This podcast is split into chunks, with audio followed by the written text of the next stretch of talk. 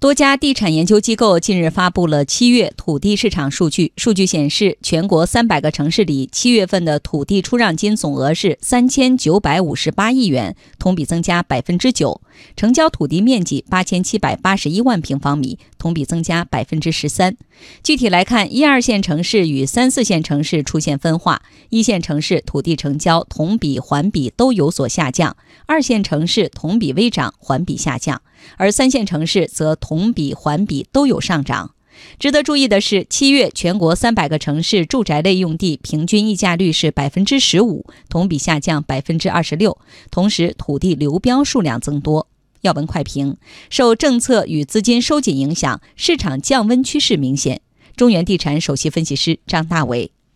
最近几年的话，应该说楼市更多的是看信贷和调控的政策的影响。现在来看的话，应该说今年的金九银十是很难出现一个成交的高峰期。这核心原因，我觉得一方面从资金情况来说，大部分企业的资金情况还继续收紧，这种企业的资金在收紧，而购房者的信贷没有得到宽松。整体而言的话，房地产的调控，应该说七月份有六十多个城市发布了超过七十次的房地产调控政策，